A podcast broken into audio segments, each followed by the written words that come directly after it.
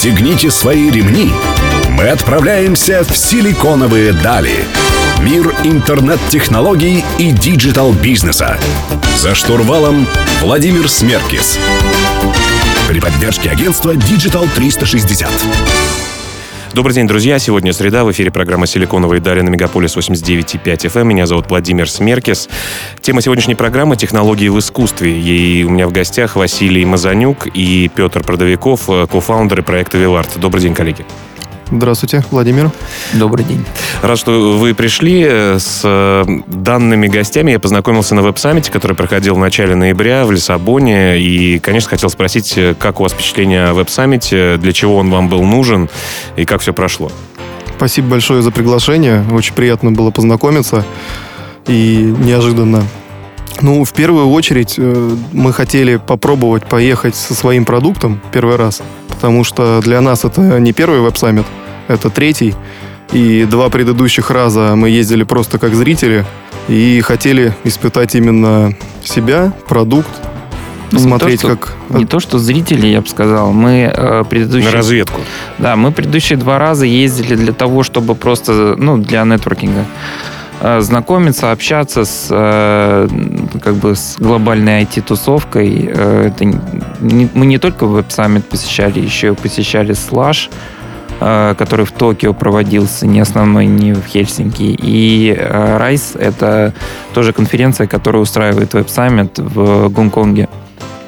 Ну, ну и как по сравнению со всеми мероприятиями? Я просто, честно говоря, на такой айтишной э, конференции большой был впервые.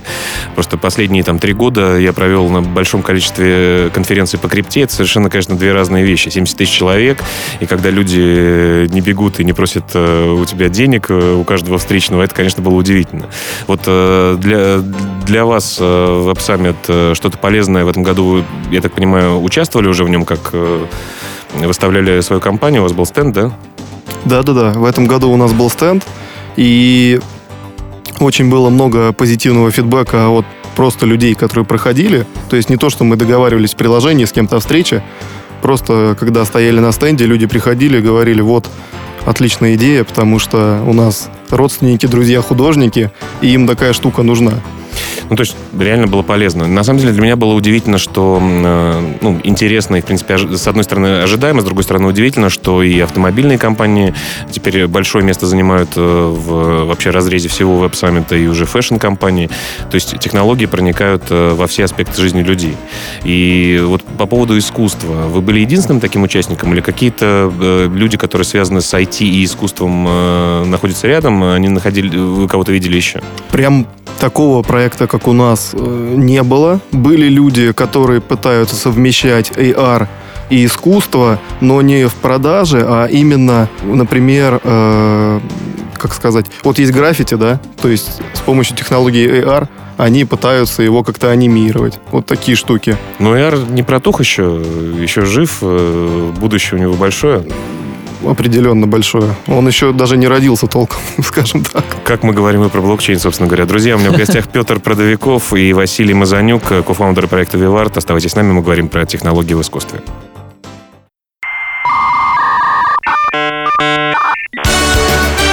Силиконовые дали. За штурвалом Владимир Смеркис. Друзья, вы продолжаете слушать «Силиконовые дали» на Мегаполис 89,5 FM. В студии по-прежнему Владимир Смеркис. Сегодня мы говорим про технологии в искусстве с Василием Мазанюком и Петром Продовиковым, кофаундерами проекта «Вивард». А, коллеги, давайте немножко раскроем интригу. Что же такое «Вивард»? А, что это за проект? Где связь э, технологии и искусства, собственно говоря? Э, смотрите, Владимир, мы называем себя э, онлайн-галерея с дополненной реальностью – то есть, э, как родилась вообще идея? Вы правильно сказали, что это очень традиционный рынок, и туда технологии подкрадываются очень не спеша. И э, так как мы с Петром уже больше четырех лет занимаемся веб-разработкой, мобильной разработкой. То есть ваши корни все-таки из э, технологические больше? Да. И я очень люблю искусство. У меня, у подруг галерея современного искусства, собственно, для которой мы делали веб-сайт, один из наших первых проектов. И просто мы друзья еще с института, они очень часто приглашают меня на всякие выставки. И я начал погружаться во все это дело. И вот в течение шести лет погрузился уже настолько, что пришла в голову идея, а почему бы не соединить э, наши два мира и э, попробовать посмотреть, что из этого получится. И, собственно, наш э, третий кофаундер, к сожалению, ее нет с нами, ее зовут Мариана Гогова. Надеемся, слушает нас онлайн и передаем ей большой привет. Да, прямо в Лондон и всей ее семье. А, я к ней пришел и говорю, Мариан, смотри, вот есть такая история, что сейчас очень здорово Apple э, раскачивает дополненную реальность, и скоро возможно... Добавляет разные фишки для разработчиков, имеется в виду. Да-да-да. То есть э, откуда вообще родилась идея, что раньше было только горизонтальное распознавание поверхности, чем очень хорошо начал, начала пользоваться IKEA. Собственно, все ее приложение как раз завязано на этом. Потом, э, естественно, мы подписаны на вот эти вот версии для разработчиков, которые в бета-тесте. И они сказали, что мы дадим возможность, получается, вертикального распознавания. И мне сразу пришла в голову идея, почему бы это не коммерциализировать и не продавать э, какие-то э, работы. То есть веб-галерея, что это значит? Что человек в приложении ходит по залу или как это выглядит? Нет, э, это выглядит, что у вас получается э, на первый взгляд традиционный маркетплейс. То есть вы выбираете какую-то работу, вы видите о ней информацию, видите цену, э, технику, как она написана, на чем сделана, небольшую информацию о художнике, и у вас есть возможность примерить ее в реальном размере с помощью дополненной реальности. Примерить себе на стенку. Себе на стенку или кому-нибудь еще на стенку. Понятно. А почему, собственно говоря, э, понятно, что вы корнями из э, разработческой среды, так сказать, почему именно искусство традиционное, да, что это растущий рынок или какие-то есть э, предпосылки к тому, что это коммерчески успешным проектом будет? Когда мы только договорились с Марианой о том, что будем вместе сотрудничать, она нам дала очень много информации почитать, в том числе и отчет, отчет Арт Базеля, который совместно с банком UBS делается каждый год. И мы там увидели очень воодушевляющие цифры для себя. То есть, что рынок примерно оценивается весь в 70 миллиардов долларов с приростом. Рынок искусства, да? Рынок искусства, да, именно. Это именно всего. продажи через аукционы. Угу. Аукционы, галереи, тут э, все. И Самое интересное, что 10% от этого рынка, примерно 7 миллиардов, это продажи онлайн. И за последние 4 года онлайн-сегмент вырос на 70%, что очень нас воодушевило, как я сказал. Мы надеемся, что это не очередной хайп, а действительно растущий рынок, который людям нужен. И почему так происходит, поговорим в следующем блоке. Друзья, у меня в гостях Василий Мазанюк и Петр Продовиков, кофаундеры проекта «Виварт». Оставайтесь с нами.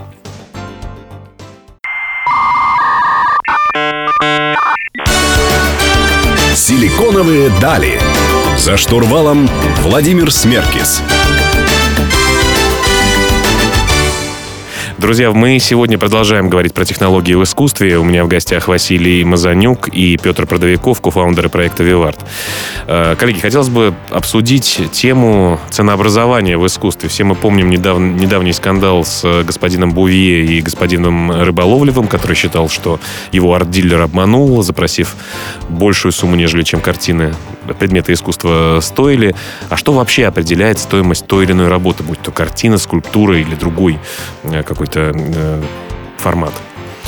Ну вот мы, кстати, недавно общались с э, директором по бывшим директором по стратегии Кристис, дома Кристис. Он как раз нам рассказывал более детально вот эту всю историю с Бувье, с Рыболовлевым.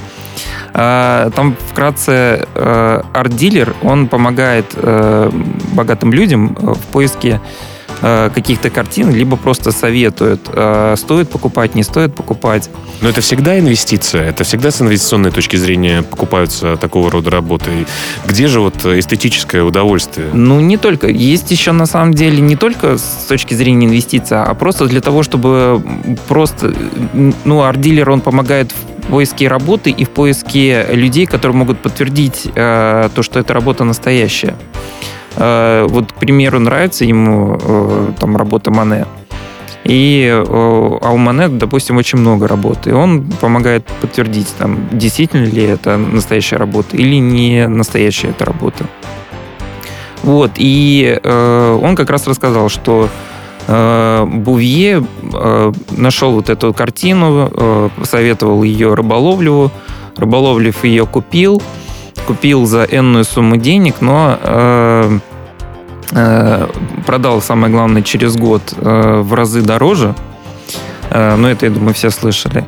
Но Рыболовлев его начал подозревать то, что он изначально, когда ее принес, она стоила меньше, нежели чем э, Бувье ему заявил. И на этом как раз-таки он и заработал. Вот это я не всегда понимаю. Тебе делают предложение, называют цену, и ты принимаешь решение, соглашаться на нее или нет. А сколько человек заработал, ну, наверное, Мгм. его дело. Если там речь не идет о каких-то финансовых э, жестких махинациях. Это тонкий момент на самом деле, потому что, ну, наверное, в этом деле именно какие-то там подводные камни есть, которые мы не знаем. Но вообще обычно все принимают вот эти вот правила игры и соглашаются. Но все-таки что формирует э, стоимость? То есть бренд художника, картины какие-то, наверное, известных классических художников тоже растут и падают в цене. Почему это происходит? Ну, мы, знаешь, придумали историю, что рассматривать художников тоже как стартап. То есть там у них есть сид-раунд, когда они молодые, неизвестные, и они сами выставляют цену. Потому что вот они, у них есть какие-то затраты, и им нужно на что-то жить. Они начинают э, выставлять. Потом начинают потихонечку расти в цене, как ты правильно сказал, э, делать свой бренд. Свой бренд можно сделать путем, естественно, пиара, участия в выставках, биеннале, триеннале. Э, Потом можно попасть в какую-нибудь галерею. И э, если ты попадаешь в какую-то хорошую, серьезную галерею, они начинают брать на себя вот эти все вещи. И В плане пиара и продвижения, да? да, вот э, ходил на Космоску в этом году и познакомился с художником, его зовут Глеб, к сожалению, фамилию не помню. Он из одной московской галереи. У него кейс, э, что за три года его работы выросли в 15 раз в цене. Практически биткоин в современном искусстве. Давайте про, цен, про деньги и вообще про искусство и технологии поговорим, продолжим говорить в следующем блоке. У меня в гостях Василий Мазанюк и Петр Продовиков, кофаундеры проекта «Виварт». Оставайтесь с нами.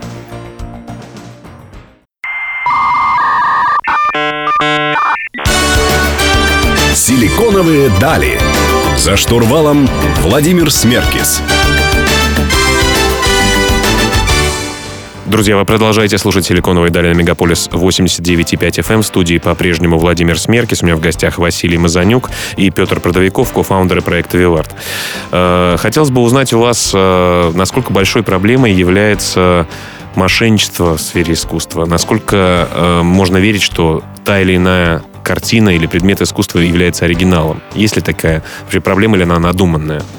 Проблема достаточно большая на самом деле, потому что вот даже недавно был э, такой случай э, достаточно известный, что э, один коллекционер с помощью искусствоведа купил э, работу испанской школы, вот, и э, искусствовед заподозрил то, что это на самом деле не копия, которую он покупал, а оригинал. Они запросили музей Прада, в котором висит оригинал, сделать э, сравнение, и в, э, в итоге выяснили, что то, что они купили, это оригинал, а то, что у них висело веками, это на самом деле копия. И таким образом, ну, явно коллекционер выиграл в инвести- с инвестиционной точки зрения. Но, опять же, это не фейк, как бы, это просто это ну, копия. была да. копия, да? Он да, думал? копия. Вот, а, э, ну, опять же, если бы э, в 15 веке внедряли блокчейн, такой проблемы бы не существовало, мне кажется. Ну, наверное, справедливо только для вот молодого, начинающего искусства, да? Да, мы в будущем планируем тоже применить эту технологию у себя, потому что, как сказал Петя, сейчас очень тяжело подтвердить, этот ли человек нарисовал там в 17 веке эту работу, не этот. Очень нужно затрат, времени, денег. А мы планируем, так как мы работаем с молодыми, слава богу, пока еще все ныне живущие, можем подтвердить, что именно этот художник сделал именно эту работу, именно э, вот этот человек ее купил, и чтобы все было чисто. Понятно, но все-таки это физический объект, как его зачипировать, э, что с ним сделать? Или какие-то, э, как-то можно его просканировать и проследить, что действительно он- она была сделана, то есть продавец, который ей владеет сейчас, нас записанный в реестре распределенном блокчейна, э, является владельцем. Как, как это сделать физически? Физически мы очень долго думаем над этим, поэтому, собственно, мы еще ничего не внедрили. Но, наверное, выпускать под каждую работу токен и при последующей ее продаже этот токен передавать вместе с этот ним. токен передавать вместе с ней, потому что другого, наверное, я не вижу. То есть, если человек будет продавать работу без токена, тогда можно заявлять с вероятностью большой, что это фейк. А как обстоят дела? Вот э, насколько тоже распространено кражи до сих пор? Что мы помним из фильмов э, таких детективных, э, кражи картин из музеев. Вот это все происходит до сих пор или нет? Ну, мне кажется, происходит, конечно, куда же это все денется. Понятно. То есть э, черный рынок, он тоже существует в искусстве э, до сих пор, и какие-то объекты движутся по непонятным, в непонятных направлениях. Да? Естественно, там хороший дисконт. Понятно. Друзья, ну покупайте только оригинальные картины. Надеемся, что блокчейн нам в этом поможет. У меня в гостях Василий Мазанюк и Петр Продовиков, кофаундеры проекта Виварт. Оставайтесь с нами.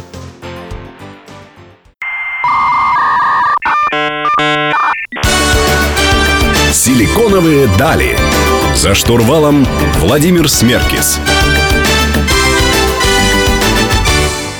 Друзья, снова в эфире программа «Силиконовые дали» на Мегаполис 89,5 FM. У меня в гостях Василий Мазанюк и Петр Продовиков, кофаундеры проекта «Вивард».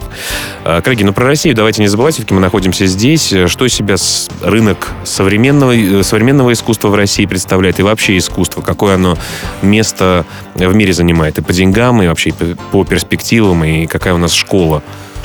Ну, вообще, все знают, что российское искусство, оно всегда ценилось и ценится до сих пор. Очень много талантливых молодых художников, которые выигрывают всякие э, международные номинации. Если я не ошибаюсь, что э, Артем Филатов вот ездил э, в Швейцарию недавно. Э, как раз э, от... То есть современные художники тоже в цене, не только, так сказать, шишки. Да-да-да, то есть я говорю, что есть очень молодое подрастающее поколение, очень перспективное. А в деньгах э, российский рынок искусства оценивается примерно в 100 миллионов долларов в год, ну, оборот. А что значит, официальные сделки по покупке предметов искусства на эту сумму прошли? Или что это что цифра означает? Смотрите, то есть получается, что это аукционы, купля-продажа в галерей – Естественно, туда не попадают... Э, частные какие-то продажи. Частные продажи, когда ты напрямую идешь к художнику и покупаешь у него. То есть, э, потому что художнику это невыгодно, ну и, естественно, покупателю. Все мы знаем, по какой причине. Хорошо, но вот э, такое ощущение, что в России огромное количество э, молодых, талантливых художников, но там покрасов, лампасов, условно говоря, единицы. Что это большая конкуренция, э, что позволяет людям попасть такой в тренд? Э, моя точка зрения все-таки, что многие художники общаются через свои холсты с аудиторией. А Покрас Лампас э, нетипичный пример, потому что он очень здорово держится и на сцене. То есть он э, умеет себя продавать, скажем так. То есть он очень здорово разговаривает, может объяснить, что он имеет в виду, свою позицию. И в первую очередь он же стал популярен за рубежом а уже во вторую очередь вот только в России у нас в этом году стал популярен. Это, в принципе, как с э, программистами, разработчиками и создателями стартапов. Э, мало только хорошо э, программировать и владеть, так сказать, техникой, нужно еще быть предпринимателем, да? Ну, конечно, как везде. Самое главное уметь себя преподнести и продать, как бы это ни звучало бы, конечно. Ну, видите, уже копируют, уже воруют. Вот, на чьей стороне вы стоите в конфликте Black Star и Покраса Лампаса? Э, напомню слушателям, что недавно в Москве открылась мойка, на которой использовались якобы эскизы э, молодого талантливого художника. Мы, естественно, на стороне Покраса, потому что э, мы с ним даже общались перед тем, как запустить проект. Э, он очень такой прикольный чувак. Я просто написал ему в Инстаграме. Он меня знать не знал. Он мне ответил. Говорит, Вася, привет. Я ему рассказал нашу идею, концепцию, вот как раз про Вивард. Он говорит, мне очень нравится, удачи вам. Если нужна будет помощь, обращайтесь. Ну, когда он у вас будет э, в продаже? К сожалению, у него эксклюзивный договор с Opera Gallery. Это такая международная сеть, она во Франции базируется. И он на эксклюзиве. Но, надеюсь, мы что-нибудь придумаем совместное с ним. Ну, будем надеяться. Так что, друзья, если вы талантливый человек, у вас всегда есть шанс. Нужно немножко предпринимательских скиллов еще накопить. У меня в гостях Василий Мазанюк и Петр Продовиков, э, кофаундеры проекта «Виварт». Мы вернемся через несколько минут.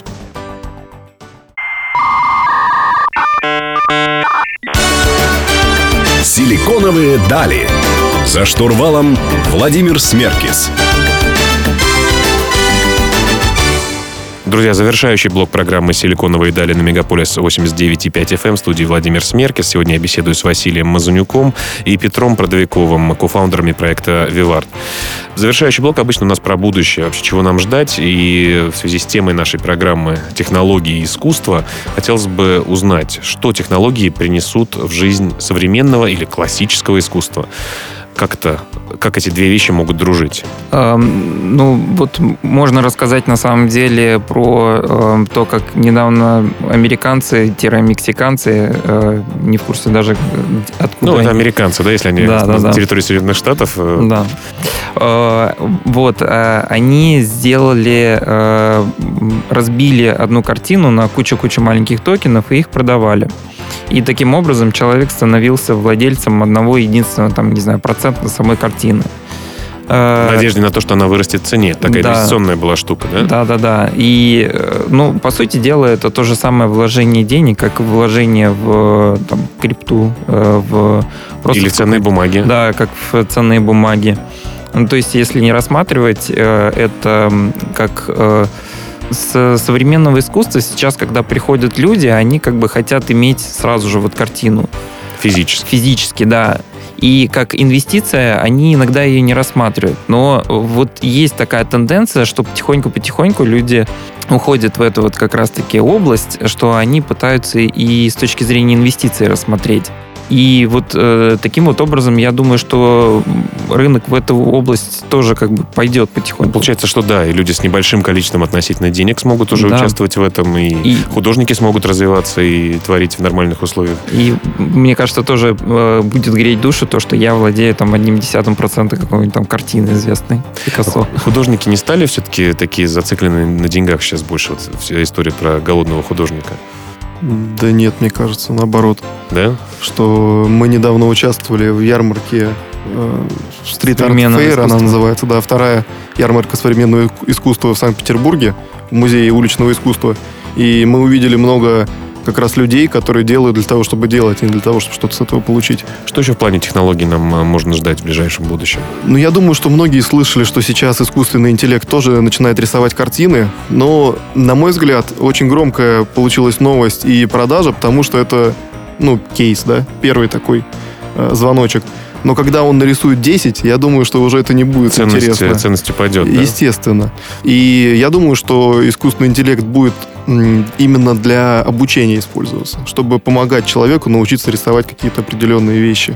Поскольку я часто здесь общаюсь с технологическими компаниями, технологическими стартапами разного размера, э, вот как раз искусство, наверное, та тема, в которой люди не должны бояться потерять работу, потому что это не в метро заменить э, кассира на автомат, а вот здесь именно, конечно, человеческий фактор будет важен. Ну и в завершение последний вопрос. Вот у меня сейчас заканчивается ремонт, и у меня есть место для пяти, условно говоря, картин. Вот чем руководствоваться, как понять, э, какую картину э, можно выбрать и повесить себе на стену? Вот вы как эксперты, чтобы посоветовали? Мы посоветовали бы скачать наше приложение, э, примерить то, что тебе подойдет под размеры, э, на твой вкус, по цветам. И если есть какие-то вопросы, у нас есть э, кнопочка «Связаться», и можно будет все это обсудить и поможем тебе с удовольствием. Ну что ж, потестируем, попробуем. Э, спасибо вам, друзья, большое, что пришли. Э, напомню, у меня в гостях был Василий Мазанюк и Петр Продовиков, кофаундеры проекта Вивард. Вы можете прочитать текстовую версию интервью программы «Силиконовые дали» у нашего партнера издания о бизнесе и технологиях Rusbase, адрес в интернете rb.ru. Мы выходим каждую среду в 15.00, говорим о технологиях, о деньгах, об искусстве и о разных вещах, которые окружают нас. В студии был Владимир Смеркис. Услышимся через неделю. Всем пока.